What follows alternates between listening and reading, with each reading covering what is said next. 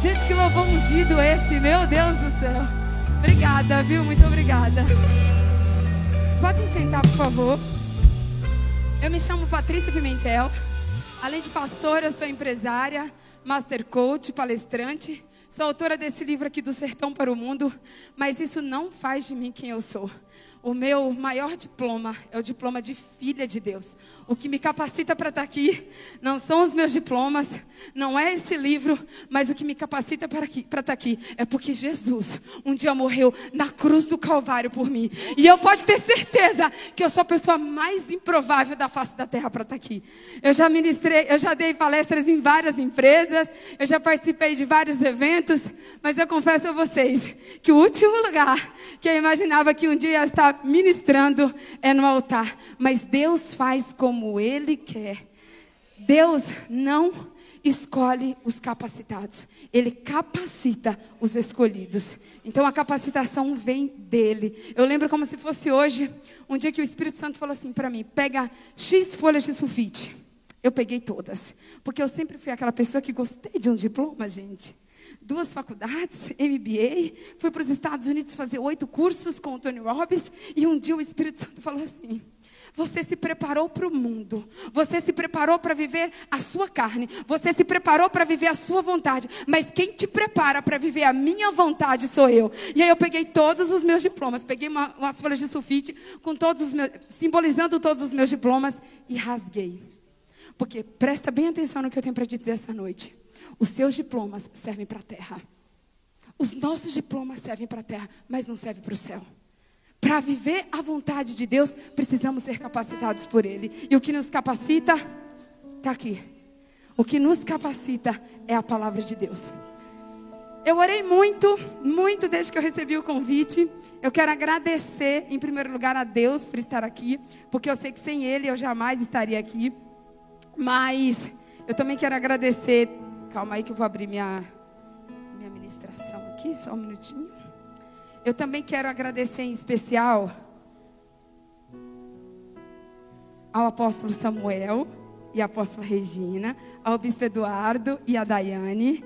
E quero também agradecer aos meus amigos. Gente, eu falei hoje para ela, eu falei assim, a gente tem amigos que são apresentados uns pelos outros, mas é totalmente diferente quando os amigos são apresentados por Deus. E um dia eu falei para Deus, eu falei, Deus, eu não quero ser amiga só dos meus amigos, eu quero ser amiga dos teus amigos.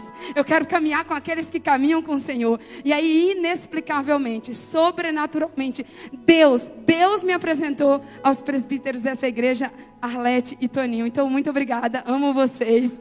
Então, uma salva de palmas. E quando eu estava orando, pedindo uma palavra para essa noite, o Espírito Santo me deu um tema, eu adoro dar tema às ministrações. O Espírito Santo me deu um tema que é a corrida para a presença. E vocês perceberam, é a primeira vez que eu ministro de tênis. Eu nunca ministrei de tênis, mas eu, eu confesso a vocês que eu estou me sentindo muito bem. E para quem me conhece, me acompanha, sabe que eu amo corrida. Eu corro aproximadamente 7 a 9 quilômetros todos os dias. E o momento de corrida para mim é um momento de comunhão com Deus. E é um momento que eu tenho as maiores experiências da minha vida, é durante a corrida. E na hora que eu estava orando, clamando, eu falei, Senhor, eu não quero ir lá falar o que eu quero. Eu quero ir lá falar o que o Senhor quer. E aí o Espírito Santo me falou, a corrida. A corrida. Eu quero fazer, eu quero começar essa ministração te perguntando, qual é a corrida que você tem corrido? Você tem corrido a corrida da sua própria vontade? Você tem corrido a corrida da sua carne? Você tem corrido a corrida que as pessoas dizem que você tem que correr? Ou você é que nem aquele vai com a boiada, sabe? Que você vê alguém correndo, você não sabe nem o que está acontecendo, mas você corre junto. O efeito manada, né? Qual é a corrida que você tem corrido? E foi tão lindo, gente, que eu pedi três confirmações para Deus sobre essa palavra. E hoje eu não ia correr. Eu confesso a vocês que eu não ia correr porque eu, eu fui para a minha igreja de manhã participar do culto. E quando deu duas horas da tarde, o sol queimando, rachando o coco em São Paulo. E São Paulo aqui, né? É que, é que eu moro lá em Moinha, mas é bem longe até aqui, parece que eu estou em outra cidade. E aí o Espírito Santo falou assim: coloca a tua roupa e vai correr. Falei, pai, correr hoje, eu vou ministrar daqui a pouco. Eu já vou falar sobre corrida. Ele falou, pega teu tênis, coloca a tua roupa e vai correr. Você não vai ministrar sobre corrida? Gente, um sol, um sol. Um sol que rachava o coco. Eu falava assim, mas eu aprendi que é melhor obedecer do que sacrificar. Coloquei o meu tênis e fui para o parque do Ibirapuera, que eu moro a dois quilômetros e meio. Quando eu estava correndo, o Espírito Santo mandou eu dar três voltas. Normalmente eu dou uma volta. Eu falei, não, tá de brincadeira. No sol ainda três voltas. Aí dei a primeira volta no Ibirapuera. Quando eu dei a primeira volta, três bicicletas tentaram me atropelar. Três. E aí eu comecei a orar. E eu falei, está repreendido em nome de Jesus, porque eu preciso ministrar. Eu falei, Deus me trouxe aqui para eu ser atropelada, como que eu vou ministrar à noite? Aí tá, dei a segunda volta. Quando eu dei a segunda volta, mais duas bicicletas quase me atropelam. E aí na hora eu falei assim, vou voltar, vou parar, porque eu presto atenção. Vou voltar, vou parar, porque eu preciso ministrar. Na hora o Espírito Santo falou assim: continua. Continua, porque Satanás sempre vai tentar te parar. Porque na corrida do céu, na corrida da presença, nós sempre vamos ter pessoas para tentar nos parar. Nós sempre vamos ter pessoas que falam assim: não, por aí não, você está errado, você é fanático. Por que, que você está indo para a igreja de novo? Mas você vai para o culto de novo. Aí eu continuei correndo. Quando chegou na terceira volta, algo sobrenatural aconteceu, gente. Aquele sol, aquele sol escaldante. Teve uma hora que eu já não aguentava mais, eu parei e o Espírito Santo falou: continua. Sobrenaturalmente, o céu de São Paulo fechou. Aquele sol, eu estava com uma blusa, aquelas blusas de proteção, sabe, para não queimar. O sol desapareceu, uma nuvem, uma nuvem da glória de Deus, tomou aquele Ibirapuera e todo o sol parou não tinha mais sol. É tanto que eu arranquei a camisa de proteção e continuei correndo. O Espírito Santo falou assim: Filha, nessa noite eu vou enviar a nuvem da minha glória sobre esse povo. Você tá, pode até estar tá cansado. Você pode até estar tá achando que o sol está escaldante. Você pode até estar tá pensando que é hora de desistir. Mas Deus diz: Eu sou o provedor. Eu mando o sol, eu mando a chuva, eu mando a nuvem. Eu paro o sol se for preciso, como ele fez com Josué. E eu falei, meu Deus. Aí eu continuei correndo, dei as três voltas e eu estava escutando um louvor e a glória de Deus foi uma coisa tão sobrenatural. Aí eu, aí quando eu estava chegando na barraca de água de coco, porque eu tenho uma barraca de água de coco que eu tomo uma água de coco como recompensa, eu comecei a sentir uma brisa mas uma brisa, um vento tão forte, gente, um vento tão forte. E o Espírito Santo falou assim: é essa brisa, é essa brisa, a brisa que leva calma, a brisa que leva descanso, a brisa que leva paz, a, briga, a brisa que leva esperança, a brisa que diz: ei, tem o sol, porque Jesus nos disse: no mundo tereis aflições, mas tente bom ânimo, porque eu venci o mundo. Ele sabe a hora certa de mandar a brisa, ele sabe a hora certa de mandar a sombra, ele sabe a hora certa de mandar a nuvem, e ele vai mandar. Você pode estar aqui hoje e dizer assim: Meu Deus, eu estou vivendo um sol escaldante, eu estou começando a ficar desanimada, eu estou começando a me cansar, eu acho que eu vou parar, mas o Espírito Santo diz para você: Não é hora de parar, é hora de continuar, porque a brisa que você precisa, o descanso que você precisa, a sombra que você precisa, eu vou mandar nessa noite. Abre a sua Bíblia comigo, amém.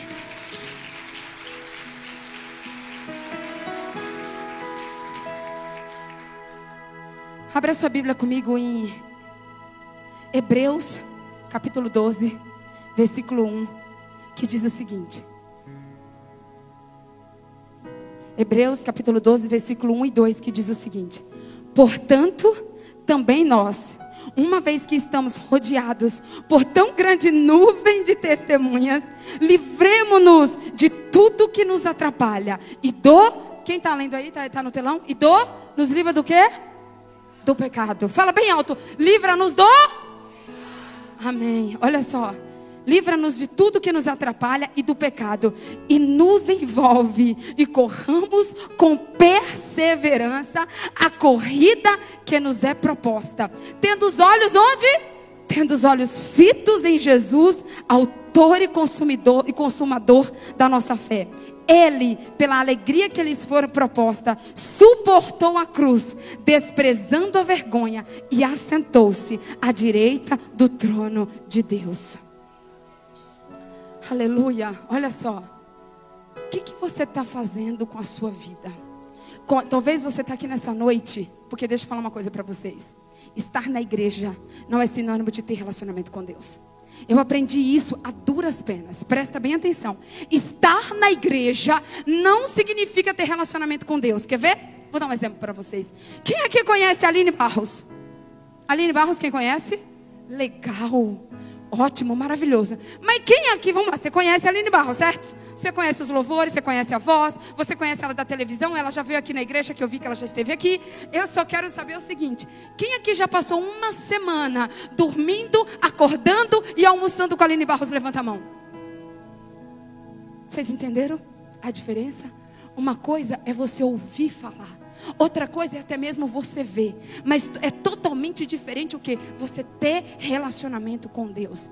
Eu vivi aproximadamente uns cinco anos dentro da igreja, mas eu tinha uma relação de troca com Deus.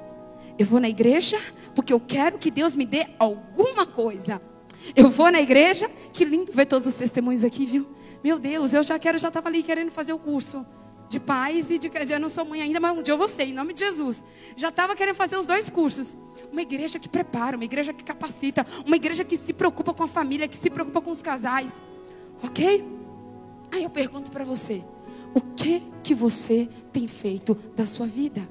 Você conhece verdadeiramente a Deus? Você tem relacionamento com a palavra? Eu passei seis anos dentro da igreja. Eu não vou dizer a, a instituição, por uma questão de respeito, mas eu ia na igreja só de segunda-feira. Julgue, não me, me julguem, gente. Eu ia na igreja só de segunda-feira. O que, que eu queria? Prosperidade, riquezas, bens. Queria sair na capa da Forbes. Queria ser a empresária mais bem sucedida de São Paulo. Eu vinha para a igreja, mas eu queria troca. Eu vinha para a igreja porque eu sabia que Deus tinha poder para me abençoar. Só que um dia Deus falou para mim: até quando você vai querer os meus presentes ao invés da minha presença? Até quando você vai vir para a igreja porque você quer que o seu casamento seja abençoado? Até quando você vai vir para a igreja porque que você quer que a sua conta bancária ou que o seu cartão de crédito seja de, sem limite? E aí, gente, eu vivi um processo lindo em Deus. Porque Deus, eu brinco que Deus me quebrou igual arroz de quinta. Primeiro Ele me colocou e me deu tudo o que eu queria. Andar de primeira classe, Ele me deu. Morar nos Estados Unidos, Ele me deu. Andar num carro blindado igual o da rainha Elizabeth, Ele me deu. Eu tinha tudo. Vivia na nata de São Paulo, mas vazia. Por dentro, uma cratera. Por dentro, várias vezes, eu passava no meu carro blindado de, da rainha e eu olhava para o pessoal no ônibus e eles estavam sorrindo, eles estavam felizes e eu estava dentro do meu carrão triste completamente infeliz. Sabe, gente, eu tenho um sonho. Sabe aquele, é, o, o Martin Luther King fala, I, had, I have a dream? Eu tenho um sonho. Eu tenho um sonho que todos fossem ricos. Todos! O desejo mais profundo do meu coração é que toda essa igreja prospere. Você consiga ir no supermercado e não olhar o preço de nada. Pega o carrinho e coloca tudo que você tiver, tem vontade. Eu, eu tenho vontade que você vá no mercado, que você vá num restaurante e você não olhe o preço da comida. Você escolha por aquilo que você quer comer e não pelo preço. Sabe por quê? Porque só no dia que você tiver tudo isso, você vai ver que isso não vale nada sem Jesus. Você vai ver que você pode ter tudo, mas você está correndo a corrida da sua carne. Você está correndo a corrida dos desejos da sua carne. Você está correndo a corrida que o mundo prega para você que é a corrida correta. E eu quero dizer uma coisa para vocês. Eu amo igreja. Quem me conhece sabe que eu sou igrejeira, eu amo comunhão, eu amo estar tá aqui, gente, eu amo estar tá aqui. A Arlete falou assim: você quer ir no começo? Você quer? Eu falei, eu quero ir do início. Eu quero louvar, eu quero estar tá com. Eu, quero, eu vim aqui para congregar. Eu vim aqui para congregar com os meus irmãos. Eu não vim aqui só para pregar. Mas o que mudou a minha vida não foi eu vir na igreja duas vezes por semana, ou até mesmo uma vez por semana. Sabe por quê? Grava uma coisa bem profunda no teu coração. Se você comesse uma vez ou duas por semana, como que o seu corpo seria? Hum? Seria fraco, certo? Desnutrido. Já pensou? Quer fazer o teste? Comer uma vez só na semana? Ver quem, alguém, quem aguenta? E aí você acha que você vindo na igreja uma vez por semana, ouvindo a palavra que o bispo prega, que o apóstolo prega, você vai sair daqui alimentado para a semana inteira. Ser igreja é estar na igreja no domingo, mas é ser igreja na segunda-feira.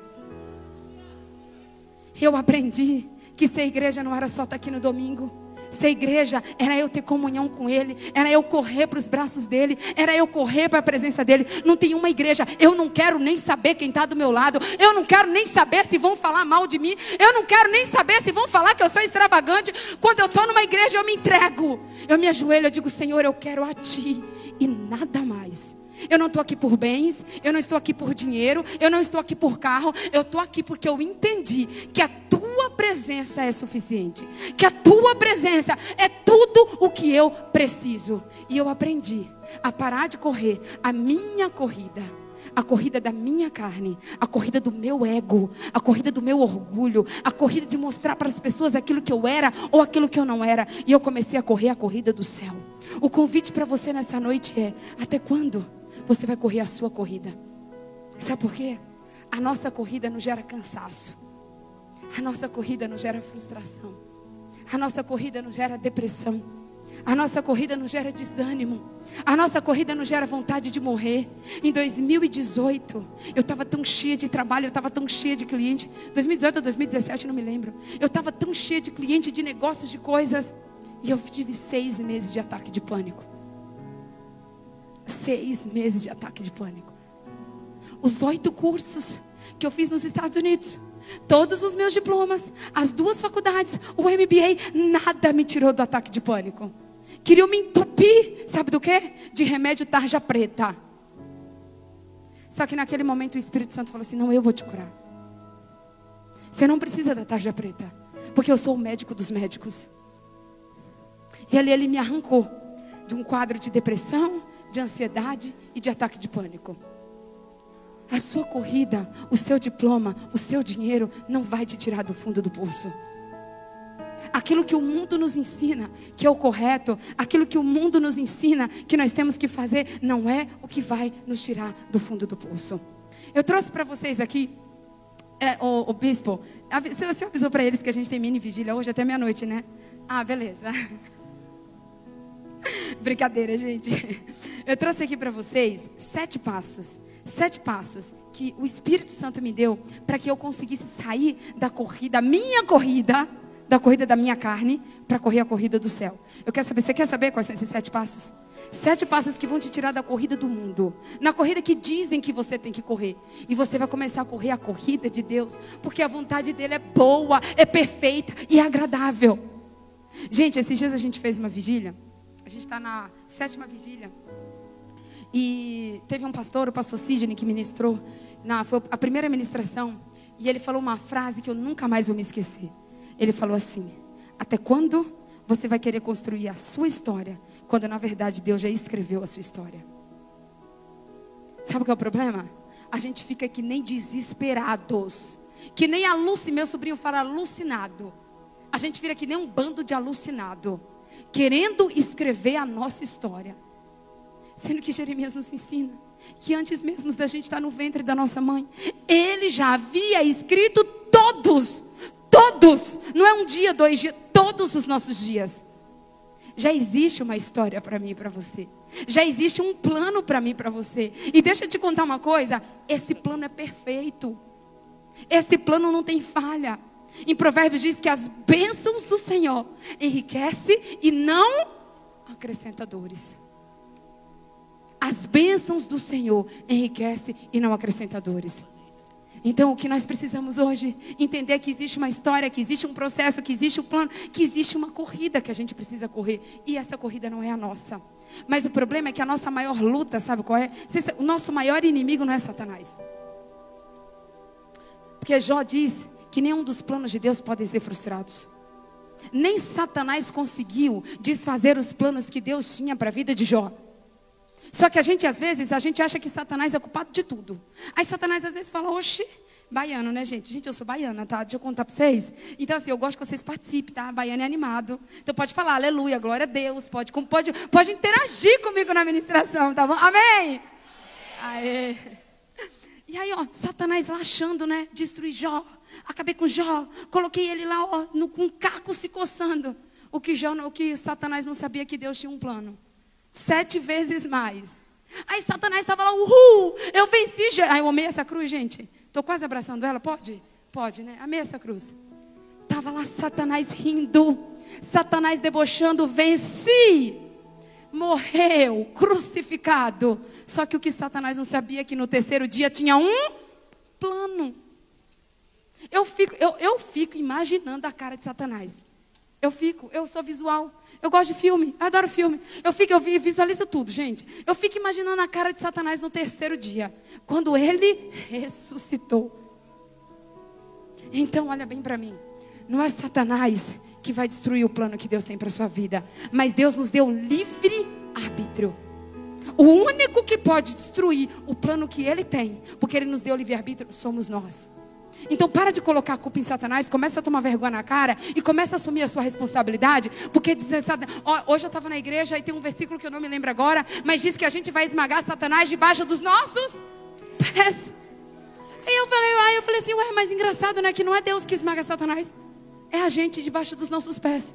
Porque ele nos deu autoridade para esmagar Satanás. Só que nós, a gente não sabe as verdades. Por quê? Porque não lê a Bíblia. Aí, como a gente não lê a Bíblia, não tem relacionamento, vive que nem diz que conhece a Aline Barros, mas não conhece Deus, a gente acredita nas mentiras do mundo. Acreditamos nas mentiras de Satanás. Por quê? Porque não conhecemos a verdade. Porque se você conhecer a verdade, você vai entender que só você está impedindo o plano de Deus. Só você, por correr a sua corrida, por correr a corrida do seu ego, por correr a corrida do seu orgulho, por correr a corrida dos desejos da sua carne, você está impedindo de correr a corrida de Deus.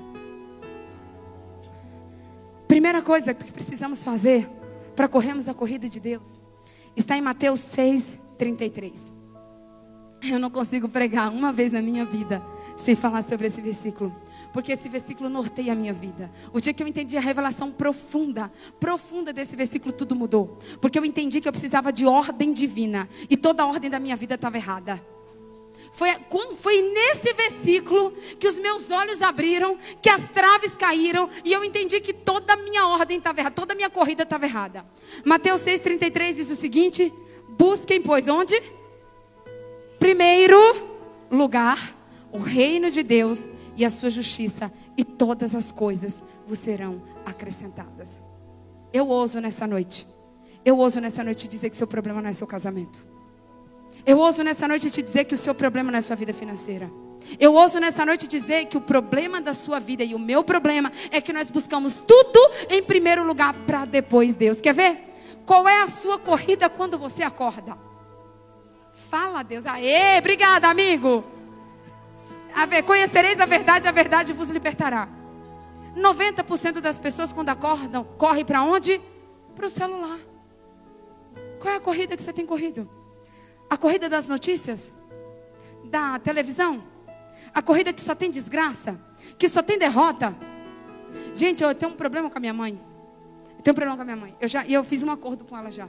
Porque quando eu ligo para minha mãe, minha mãe conta todas as desgraças que acontecem na minha, na minha cidade, lá na Bahia. Eu falei, mãe, em nome de Jesus, quando eu te ligar, me dê notícias do céu. Não me dá notícias da terra, porque as notícias da terra vão me afundar. O que vai me alavancar as notícias do céu. Você já viu que tem gente que só conta derrota? Que só conta desgraça? Porque fulano, ciclano, porque não sei o que. Jesus, você acorda, você vai para as notícias do céu? Ou você vai para o celular? O que você tem buscado primeiro? Jesus, um dia o Espírito Santo falou assim para mim, filha, eu quero o dízimo do teu tempo. Eu falei, ui, o dízimo do meu tempo, pai, complicou agora. Porque é fácil, muitas vezes, a gente. Eu, eu, eu tá, Patrícia. Glória a Deus, eu não tenho dificuldade nenhuma de dizimar o dinheiro. Não tenho, gente, nem de ofertar, eu não. Mas quando falava do tempo, Deus sabe como nos pegar de jeito. Você dá o dízimo para Deus no seu tempo. Deus te dá 24 horas por dia. Oito você dorme quase, né? Ou deveria. Se for no meu caso, eu durmo quatro, às vezes, e olhe lá. Aí oito você trabalha. As oito, as outras oito, você faz o quê? Cuida dos filhos, cuida do marido, cuida de tudo. E para Deus? Você dá quanto do seu tempo para Deus? Das 24 horas que Ele te dá, da saúde que Ele te dá, da, da condição financeira que Ele te dá. Porque você só acorda e vai trabalhar porque Ele soprou o fôlego de vida sobre você. Porque Ele te deu saúde antes de você sair de casa. E eu conheço pessoas que saem de casa e não se quer nem agradece a Deus. Aí, João 14, 21. Se você não conseguir abrir a sua Bíblia, você vai anotando para depois você meditar na sua casa. João 14, 21 diz o seguinte: Quem teme os meus mandamentos e lhe obedece, esse é o que me ama. Aquele que me ama será amado por meu Pai, e eu também o amarei e me revelarei a ele. Deixa eu dizer uma coisa para vocês. Eu não sei vocês, mas eu oro tanto por revelação, gente. Eu falo, Jesus, me dá revelação. Porque a palavra diz que aqui, aqui, estou. Eu adoro tesouros. Adoro tesouros. Mas eu descobri que o maior tesouro está aqui. Tá? Porque eu sou daquelas que adorava joias. Adoro até hoje. Mas eu já entendi que a maior joia é essa. Aqui diz que todos os tesouros de Deus estão escondidos aqui. Um dia eu entendi que Deus sonda o nosso coração. E eu sou, eu, eu sou uma pessoa questionadora, sabe, gente? Aí eu falei assim, Senhor, calma aí, vamos conversar aqui. Vamos bater um papo reto, face to face. O Senhor conhece todo o meu coração, mas eu não conheço do Senhor. O que, que é isso? Como que eu faço para te conhecer melhor? Aí ele, pá, lapada santa. Leia a Bíblia, filha. Está aqui. Meu coração está aqui, meus pensamentos estão aqui, meus mandamentos estão aqui, minha vontade está aqui. Está tudo aqui. Aí eu amo aquele versículo lá de Oséias, que diz assim: o meu povo perece por falta de conhecimento. Mas sabe o que eu acho lindo? A Bíblia não diz que a gente perece por causa de dinheiro. Também não diz que a gente perece por falta de amigos. Também não diz que a gente perece por falta de saúde. Mas diz o quê? O meu povo perece por falta de conhecimento. Quando você não conhece a verdade de Deus, você acredita nas mentiras de Satanás. Eu vivi uma experiência recentemente, gente que uma pessoa mandou uma mensagem para mim, uma pessoa que eu amo muito. E acho que ela não estava num bom dia e ela deu brecha para Satanás. E essa pessoa mandou uma mensagem me escrachando. Aí me escrachando. Aí ela achou que eu ia acreditar. E ela achou que eu ia me ofender. Mas deixa eu te dizer uma coisa. Quando você conhece a Bíblia, quando você sabe que você é filha, quando você sabe que Jesus morreu na cruz e já perdoou todos os seus pecados e que nenhuma condenação há para aqueles que estão em Cristo Jesus, eu falei: aqui não, Satanás. Eu sei quem eu sou. Eu acredito naquilo que a Bíblia diz sobre mim. Eu não acredito naquilo que as pessoas dizem sobre mim. Porque o que importa é o que Ele diz sobre mim. Se você for em Mateus 22, 37, diz assim: Ame o Senhor, o seu Deus, de todo o seu coração, de toda a sua alma e de todo o seu entendimento. Só que deixa eu dizer uma coisa para vocês. Quem ama, prioriza. Quem ama, passa tempo junto. Quem ama, obedece. Será que você tem amado a Deus de verdade? Esses dias Deus me fez essa pergunta. Ah, é filha? De, o, o, tempo todo eu, vou, eu, eu percebo que eu sou colocada em provas. Eu tenho que escolher sempre se eu vou para a igreja ou se eu vou para o aniversário da família. Eu tenho que escolher sempre se eu vou ler a Bíblia ou se eu vou correr no Ibirapuera. Porque eu não saio de casa para correr antes de ler a Bíblia. O tempo todo, Satanás quer deixar minha agenda bem ocupada, quer me dar sono, quer me dar desânimo, para eu não ter tempo para Jesus. Aquele que me ama obedece os meus mandamentos. A maior prova que a gente dá para Deus é a, de amor é a nossa obediência a maior, grave isso aí, a maior prova que você pode dar para Deus é a sua obediência. Para correr a corrida do céu, nós precisamos viver o maior mandamento de todos, que é o quê? Amar a Deus sobre todas as coisas e amar ao seu próximo como a ti mesmo. Sem amor, a gente não vai para lugar nenhum. Sem amor, você corre a corrida da terra e não do céu. Sem amor, você corre a corrida do ódio. Sem amor, você corre a corrida da amargura. Sem amor, você corre a corrida da inveja. Porque o que tem gente invejoso, amargurado e que odeia nessa terra, não é? Segunda coisa, dependência. Oh, meu povo, é muito engraçado eu falar de dependência para vocês. Sabe por quê? Pensa num ser humano que aprendeu a ser independente. Sou eu. Gente, pensa numa pessoa que detestava pedir algo para alguém. Eu também. Porque eu aprendi que eu tinha que ser independente. A gente aprende que a gente tem que aprender a dirigir, que a gente tem que fazer 18 anos, que a gente não tem que depender de homem. Quantas mulheres aqui já ouviu isso? Você não tem que depender de homem. Pois é. E, gente, pensa na quebradeira que foi. Eu entender que eu precisava sair da minha super independência para depender de Deus. Gente, eu, Patrícia Pimentel, acostumada a falar assim: vou fazer tal curso, faço a inscrição. Vou para os Estados Unidos, comprei a passagem. Aí quando eu recebo o convite para vir pregar nessa igreja, eu queria o quê? Eu vou. Porque, gente, é deixa eu falar uma coisa para vocês. É impossível você conhecer Jesus e ficar de boca calada. É algo que transborda de dentro para fora. Aí eu tô lá toda empolgada, eu vou, vou pregar, vou ministrar lá na plenitude. Aí o Espírito Santo falou: "Já perguntou para mim?" Aí lá vou eu o quê? Orar. Senhor, eu quero ir. Mas se o Senhor fala para não ir, eu não vou. Vou contar mais um testemunho para vocês. Lá nos Estados Unidos, eu morei, morei nos Estados Unidos até março. Eu tinha um carro muito, muito bom. Muito bom. E aí, quando eu voltei para o Brasil, eu vendi meu carro lá. E aí, vim para o Brasil, cheguei aqui, vou comprar um carro. Fui em três concessionárias. Fazer test drive, vou comprar um carro. O Espírito Santo falou assim: Quem disse que é para você comprar carro? E eu falei: Eu tenho dinheiro. Ele falou: Você não tem dinheiro, não, o dinheiro é meu. Eu falei: Eita. Ser dependente é você perguntar para Deus o que, que você tem que usar de manhã. Ser dependente é você falar, Espírito Santo, que roupa que eu uso hoje? Ser dependente é quando você colocar uma roupa, você ouvir se aquela roupa está honrando a Deus ou desonrando a Deus. Ser dependente é você entender que o dinheiro que você tem não é seu, é dele. Salmo 23, 1, versículo 1 e 2 diz: O Senhor é meu pastor e nada me faltará. Deitar-me-ei em verdes pastos, guia-me mansamente em águas tranquilas. Quando, só que a gente quer o Salvador, a gente quer o poder, o milagre. Fala a verdade se a gente não quer isso. Lógico eu quero, gente.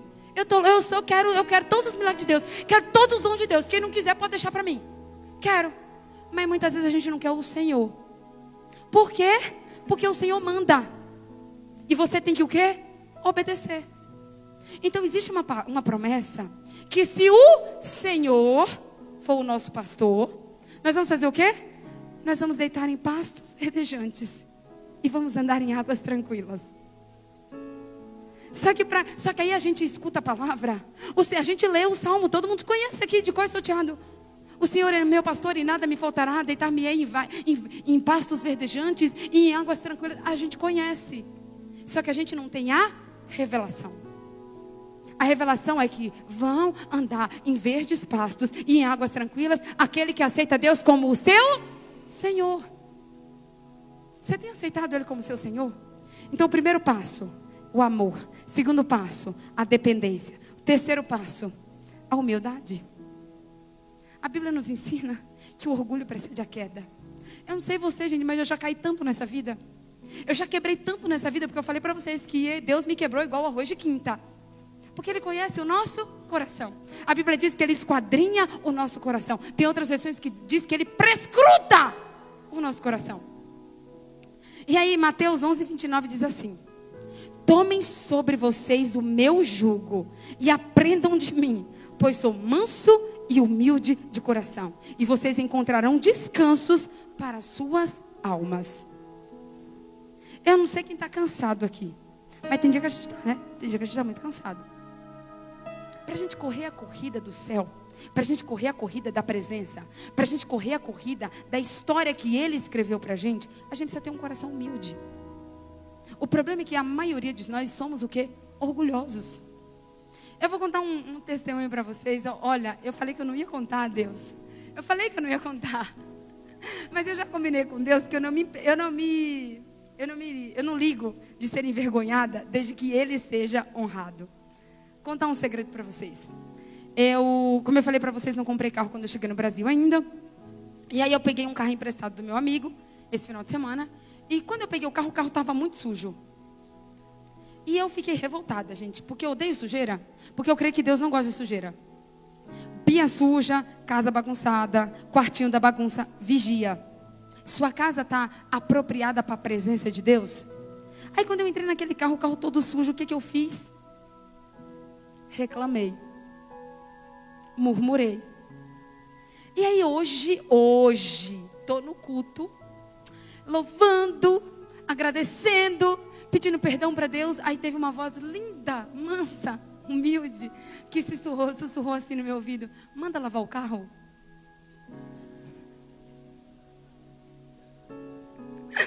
Eu falei assim: Não, não, o senhor está de brincadeira comigo, não, só pode. Por que, que a gente, ao invés de fazer o que precisa ser feito, a gente reclama? Por que, que a gente não tem humildade de agradecer por aquilo que Deus coloca na nossa mão? Gente, eu confesso a vocês, eu acho que o carro faz uns 10 anos que não viu uma lavagem. Eu tirei foto da roda, de tudo. Aí lá vou eu procurar um lava rápido de domingo para lavar o carro. Pô, o primeiro, e eu ainda pensei assim: olha, se isso é coisa da minha cabeça, eu não vou encontrar um lava rápido. Primeiro lava rápido que eu parei, o moço disse: a gente está aberto até as duas da tarde. Aí eu coloquei o carro para lavar. Aí Jesus falou assim para mim: pode vir sujo mesmo que eu limpo. Você pode achar que aquilo que está sujo não tem mais jeito, mas é mentira de Satanás. Tudo tem jeito.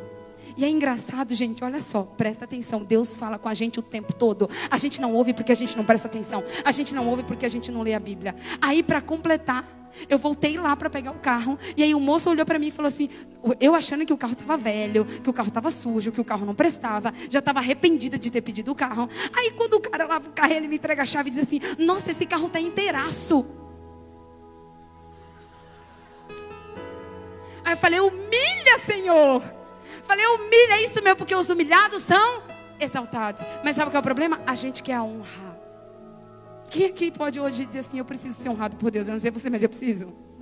Deus honra a tua filha, honra a tua serva, me honra. A gente quer a honra, mas a gente não quer a humilhação. Se tem uma coisa que eu tenho orado e pedido para Deus, Deus, transforma o meu coração num coração humilde. Eu preciso ter um coração humilde, porque a Bíblia diz que a humildade precede a honra e o orgulho precede a queda. Quando nós vivemos no orgulho, nós estamos vivendo a nossa corrida. Quando nós vivemos na humildade, nós, temos, nós estamos andando, correndo a corrida do, do céu. O quarto passo para eu acelerar, obediência. Eu falei que quem ama obedece. E o Espírito Santo me deu um salmo, gente, que eu falei assim, pai, esse salmo todo mundo conhece. Eu falo, todo mundo conhece, mas não tem revelação. Gente, eu tenho orado tanto pedindo para Deus revelação, porque quando a gente recebe revelação, a gente muda. A Bíblia diz, ó, sejam transformados pela, pela renovação da sua mente. Quando você recebe uma revelação, ore. Fale, Senhor, eu quero ler a Bíblia e eu quero que o Senhor revele a verdade da tua palavra, porque aqui estão escondidos os tesouros de Deus. Então peça revelação e não tenha pressa de ler a Bíblia. Eu não sei porque o povo tem pressa, gente. Tenha pressa não. A, o nome diz palavra de Deus. Então você pode meditar em cada palavra. O Salmo 1 diz o seguinte: Bem-aventurado o homem que não anda segundo o conselho dos ímpios, nem se detém no caminho dos pecadores, nem se assenta à roda dos escarnecedores.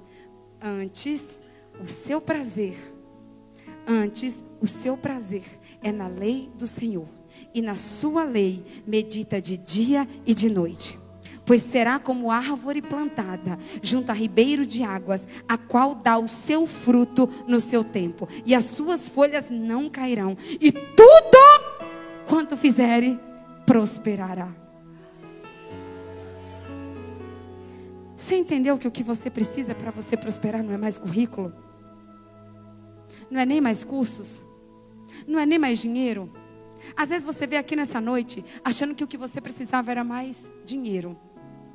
Mas Deus disse para você, filha, filho, medita na minha palavra de dia e de noite, pois você será como árvore. Gente, vocês têm noção do que é isso? Você será como árvore plantada junto a ribeiros de águas, que no seu devido tempo dá o seu fruto. Aí ele completa, porque se já não bastasse tudo isso, porque a Bíblia é linda, né, gente? E tudo quanto fizerem prosperará. Aí Deus disse para mim e para você, sabe por que você não está prosperando? Você não está meditando na palavra dele de dia e de noite. Porque uma coisa eu garanto para vocês, gente: essa palavra é verdadeira. Ela é viva. Ela é eficaz. Ela é mais penetrante do que uma espada de dois gumes. A Bíblia diz que todas as coisas passarão, mas a sua palavra permanecerá para sempre.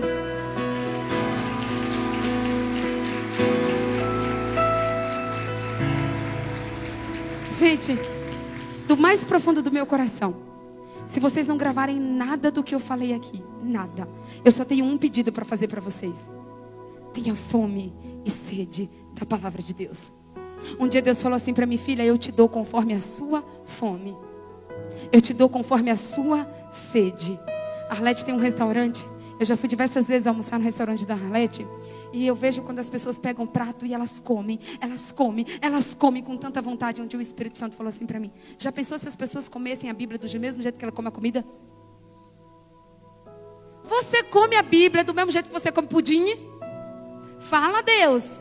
Gente, na minha igreja tem um povo que fala assim: Fala a Deus. Pode falar aqui também, viu, gente? Faê.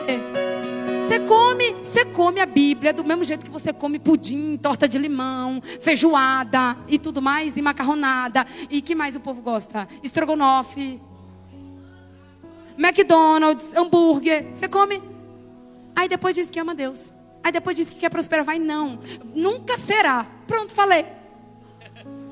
Nunca será. Hashtag, porque agora é moda, né? Hashtag nunca será. Porque a Bíblia diz o quê? Que aquele que medita na sua palavra de dia e de noite, esse prosperará em tudo o que fizer. Sexto, sim, quinto, confiança. Ou fé, como você preferir. Provérbios 3, capítulo 5, versículos. Cap, Provérbios capítulo 3, versículo do 5 ao 6. Confie no Senhor de todo o seu coração e não se apoie no seu próprio entendimento. Reconheça o Senhor em todos os seus caminhos e Ele endireitará as suas veredas. Onde está a sua confiança? Eu acho que eu nunca contei isso no altar, mas eu vou contar hoje. A vida inteira eu trabalhei, trabalhei muito. Eu sempre fui muito workaholic. E todo o meu dinheiro eu comprei em joias. Todo. Eu não, porque joia para mim era assim, eu ponho no bolso, partiu a mil, ninguém viu. Era isso que eu pensava. Só que eu esqueci que está escrito lá em Mateus 6 o quê? Não ajunteis tesouros na terra, onde as traças corroem e os ladrões roubam. Aí um belo dia eu quis montar uma outra empresa. E aí eu peguei todas as minhas joias e resolvi vender. Porque eu sou uma empreendedora de coragem. Mas fui tola. Falei, vou vender tudo. Vou pegar o dinheiro e vou montar minha empresa. Fiz os cálculos, de tudo quanto precisava, vi que a quantidade das joias que eu vendesse eu ia conseguir montar a empresa. Tentei algumas outras formas, mas não consegui, de arrumar o dinheiro do aplicativo. Falei, vou vender as joias, vou me desapegar. Levei o maior golpe da história da minha vida. Quase quebrei. Coloquei as joias para vender. A pessoa que pegou as joias assinou o contrato de consignação, desapareceu e até hoje nunca mais eu vi a pessoa. E esse foi um dos motivos do ataque de pânico. E eu lembro que eu fiquei no ralo. Eu fiquei na lama. E eu falei para Deus, eu falei, Deus, eu sou dizimista. Eu sou ofertante. Como que o Senhor deixou que isso acontecesse? Aí um dia, e Deus não me respondeu não, viu gente? Deus responde não quando a gente quer, Ele responde quando Ele quer. Ele não responde quando a gente quer, Ele responde quando a gente tem capacidade para entender. Porque Deus não perde tempo. Deus não vai responder uma coisa para você que você não vai entender que você não tem é, é, discernimento para entender. Aí teve um dia que eu estava lá, já, eu leio Provérbios todos os dias, gente. Eu amo o livro de Provérbios, é o meu livro preferido da Bíblia, é, Provérbios e Romanos. E eu estava lendo o livro de Provérbios que eu leio todos os dias. E aí um belo dia eu me encontro com aquele versículo: Melhor é a sabedoria do que joias. E tudo quanto desejar, nada pode se comparar a ela. Aí um dia Deus falou assim para mim: Sabe por que, que eu permiti? Sabe por que, que eu permiti que você perdesse todas as joias? Porque o seu coração estava nas joias. Sabe por que eu te permiti que você perdesse tudo? Porque eu queria que você entendesse que a minha presença e a minha sabedoria é muito mais importante do que qualquer joia. Então eu pergunto para você: no que você confia? Será que a sua confiança está verdadeiramente em Deus? Ou será que a sua confiança está no pastor? no bispo, na igreja, no carro, na joia. Sua confiança está no presidente. Onde está a sua verdadeira confiança? Porque se a sua confiança estiver em Deus, aqueles que confiam no Senhor são como um monte de Sião que não se abalam, mas permanece para sempre.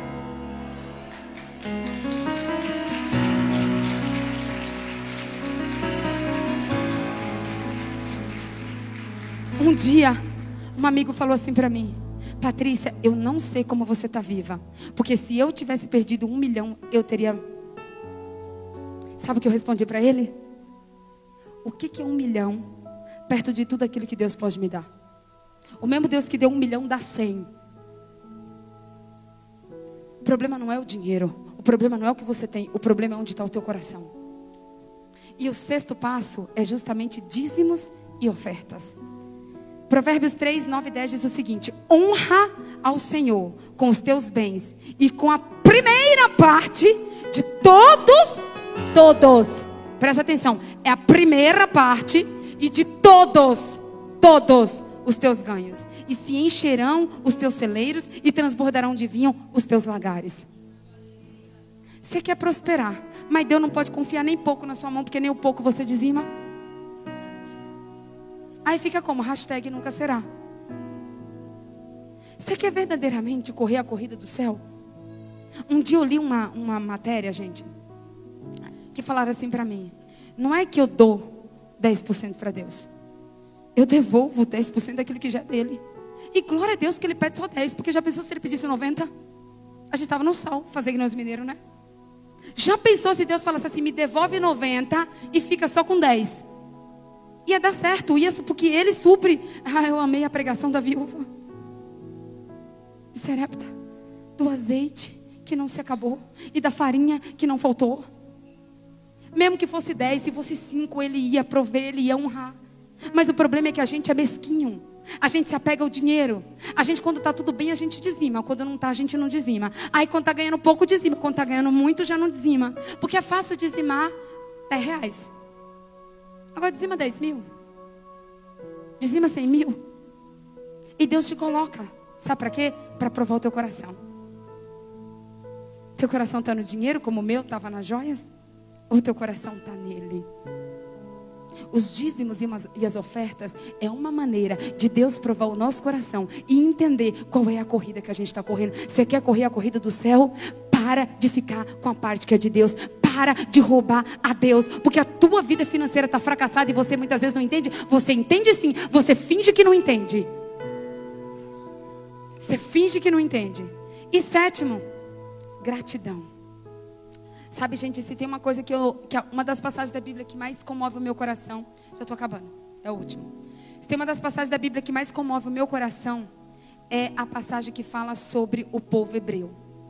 Que fala que eles, os cientistas, né, dizem que demoraria 13 dias para percorrer do Egito à terra de Canaã. A terra que mana leite e mel. Mas porque o povo era idólatra, porque o povo reclamava e murmurava, eles ficavam rodando, eles ficaram rodando, rodando por 40 anos. Tem muitas coisas na nossa vida que a gente está rodando por falta de gratidão. Se você abrir a sua Bíblia, em 1 Tessalonicenses 5,18 diz o seguinte: Deem graças em, toda, em todas, em todas as circunstâncias, pois esta é a verdade de Deus para você. Pois esta é a verdade de Deus para vocês em Cristo Jesus. Eu não sei qual é o problema que você está passando. Eu não sei qual é a guerra que você está enfrentando. Eu tive um sonho essa noite que alguém perdia, eu via, eu via nitidamente alguém perdendo as sobrancelhas. Eu não sei se tem alguém aqui perdendo o cabelo.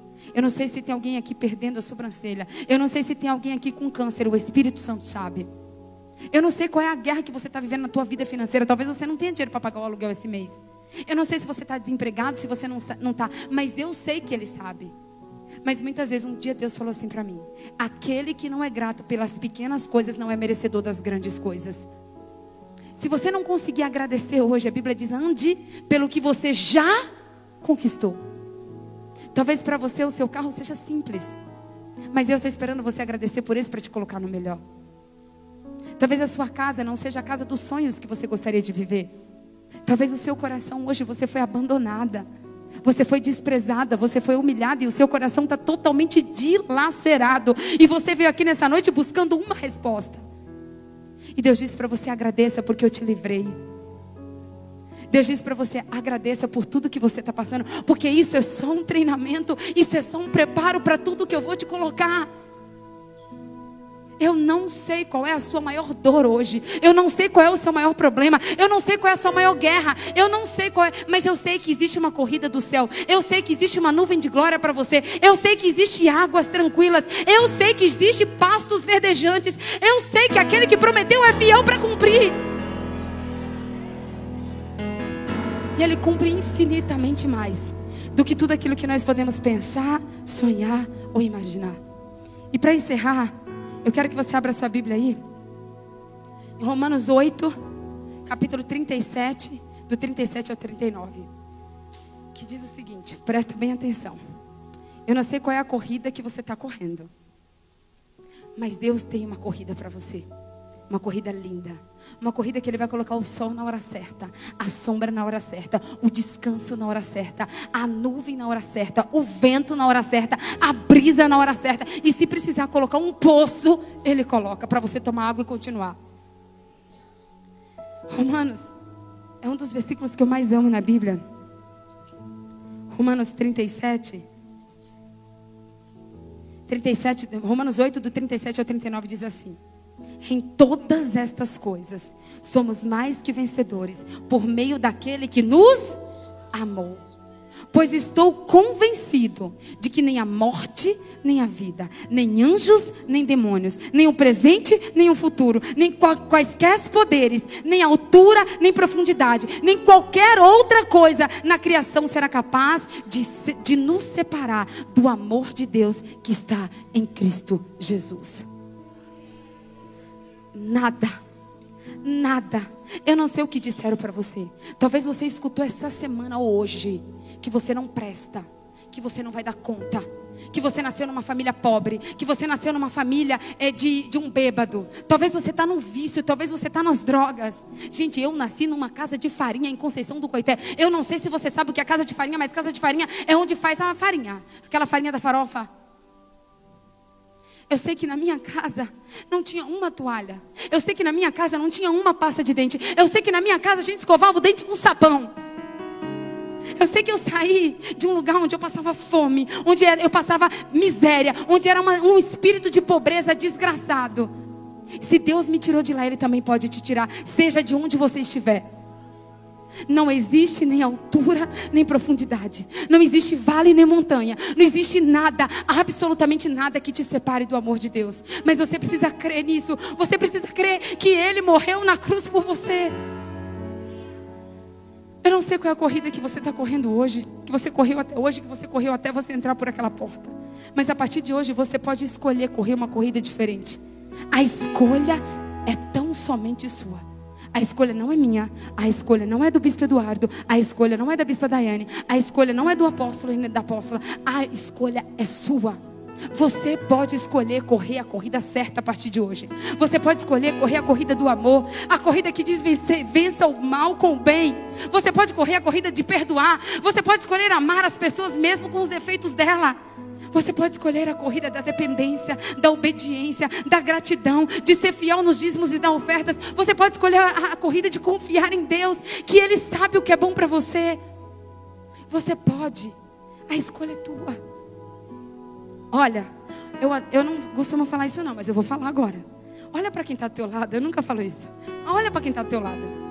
Fala assim para ninguém vai me impedir de correr para os braços de Deus. Fala de novo para Ninguém vai me impedir de viver a história que Deus escreveu para mim. Fala para quem está do teu lado. Ninguém vai me impedir de correr para os braços do meu aba. Olha, é o seguinte. Sábado passado, presta bem atenção que eu vou encerrar com isso. Sábado passado, eu estava em casa com a Arlete. Ela foi lá achando que ela ia me buscar para a gente sair para almoçar. E estava tocando um louvor. E ali a gente começou, eu falei assim para ela: você não vai embora agora não, porque a gente vai orar primeiro. E a gente começou a orar. E desceu uma glória de Deus sobre a minha casa, gente. Desceu uma glória de Deus sobre a minha casa. Eu me joguei no tapete, a gente tirou o sapato e eu vi um rio. Eu não sabia o porquê que era esse rio. Mas hoje, na hora que eu estava correndo no parque, ele falou assim: é esse rio de cura que vai estar tá lá. Existe um rio. Existe um rio para você mergulhar mais profundo. Existe um rio. Olha para quem dá do seu lado e diz assim: nada nem ninguém vai me impedir de mergulhar no rio de Deus. Olha para quem está do seu lado e fala: Não me segura, porque eu vou tomar posse desse rio nessa noite.